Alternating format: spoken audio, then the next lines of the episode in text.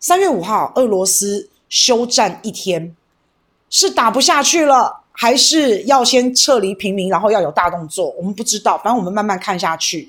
那现在俄罗斯有要求乌克兰要建立人道走廊，要建立撤离路线，让这些平民可以撤离，不希望伤害到平民。这个动作一定要做，因为在后面大规模的推进，俄罗斯才不会被人家诟病，或是俄罗斯不会受到各方的谴责。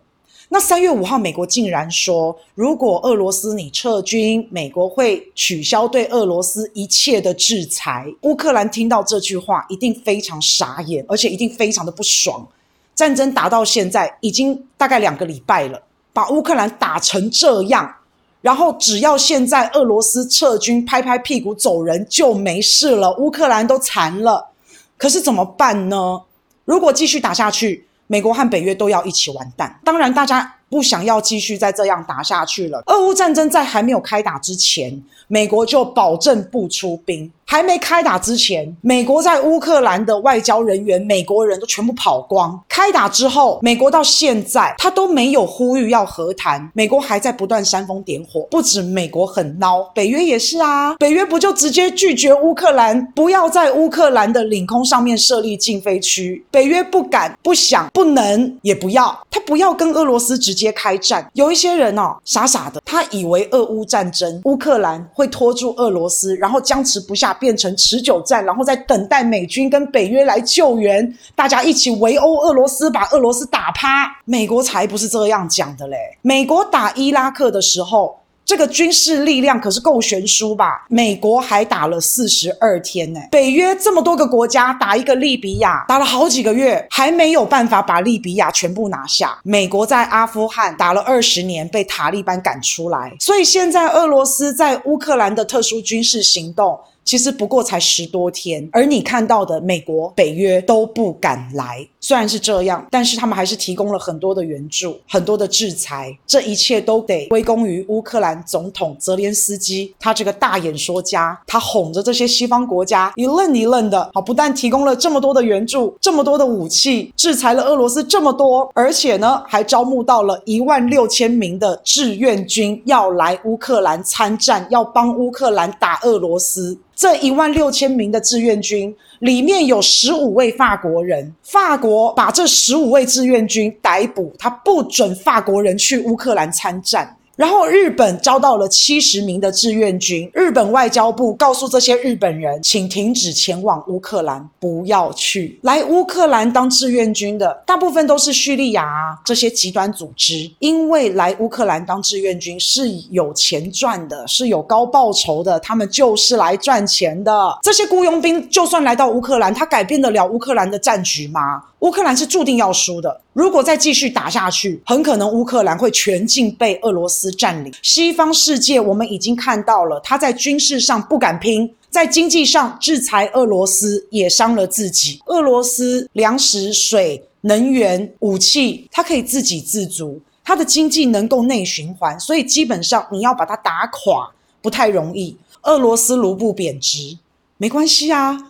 反正他又不能跟国外兑换美元或欧元，人家又不跟他交易，所以有差吗？只要俄罗斯现在国内它的物价不涨，就没什么了不起了嘛。那可是你反过来看美国跟欧美国家，美元霸权这种威权的可怕，很多国家都很想要建立自己的交易系统，因为大家都想脱离美元霸权。欧洲制裁俄罗斯，不用俄罗斯的天然气，话音未落。都还没有开始做，天然气就已经暴涨。那你不跟俄罗斯买天然气，你要跟谁买天然气？美国，美国天然气可以大赚一波。可是现在天然气大涨，其他东西就跟着涨，大宗商品跟着涨，吃的、喝的、用的全部跟着涨，就是通货膨胀。美国通货膨胀本来就很严重，东西还涨。美国的如意算盘是希望欧洲这些钱流向最安全的美国。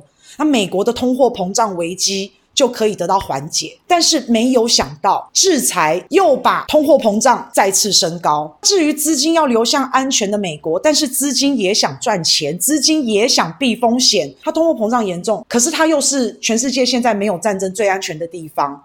那钱到底要不要去？那就要有一个取舍了。所以，美国到底能不能从这一次俄乌战争当中去收割大量的资金，去流到美国？到现在还没有看到一个很明显的状况。谁获利？美国的军工产业获利。那欧洲股市也是下跌。现在，英国还有美国冻结了俄罗斯的资产，也没收俄罗斯富豪的财产。美国没收阿富汗七十亿的美金。以后还有谁敢把钱放到美国？苹果公司是商业公司，到最后还不是要听美国政府？他不卖手机给俄罗斯了。苹果停了两天之后，又继续开卖。谁会自断手脚、自断生路，自己断掉自己在俄罗斯的市场？哪有这个道理？以后谁还敢买苹果手机？他已经没有了一个科技无国界的概念。那现在欧洲自己也抓了这个机会。马克龙跟普京通电话，普京也跟德国总理通电话。在俄乌战争之前，法国、德国、俄国。他们就已经自己在通话了，自己建立了一个三方通话机制，没有美国。战争爆发后，他们三个国家又开始通话了，也没有美国，因为他们知道美国解决不了俄乌战争的现实，甚至美国还一直在后面烧。趁这个机会，德国开始扩充军备，法国早就提出来了，我们欧洲人应该要有欧洲自己的军事系统，我们不能一直靠美国啊。我们不能靠美国保护，我们要建立自己的军事体系。匈牙利总统还说了个大实话：美国、北约谁都靠不住，欧洲要靠自己。所以这一场俄乌战争给了欧洲摆脱美国非常好的机会。以前欧洲人没有能力，也不敢摆脱美国，但是现在这个机会，这不是太好了吗？美国想要割欧洲韭菜，想要拉欧洲当垫背。这一次欧洲不听话了啊！不听话的还不止欧洲嘞。其实世界真的变了。以前我们觉得美国的朋友很多，可是其实美国的树敌也很多。美国这一次制裁俄罗斯，印度不跟，阿联酋不跟，以色列也反对，巴基斯坦立刻宣布进口俄罗斯的石油、天然气、小麦。中国大陆也跟俄罗斯买石油、天然气。中东一些国家保持沉默。非洲国家本来就不听美国的话，南美洲最大的国家巴西、阿根廷也全部都反对这样子的制裁。美国要求立刻停运巴拿马运河的俄罗斯商船，巴拿马坚持中立。世界真的变了，以前都是美国在打别人，现在变成俄罗斯在打美国。诶，而且很多国家都想摆脱美国，这有没有一点像那种？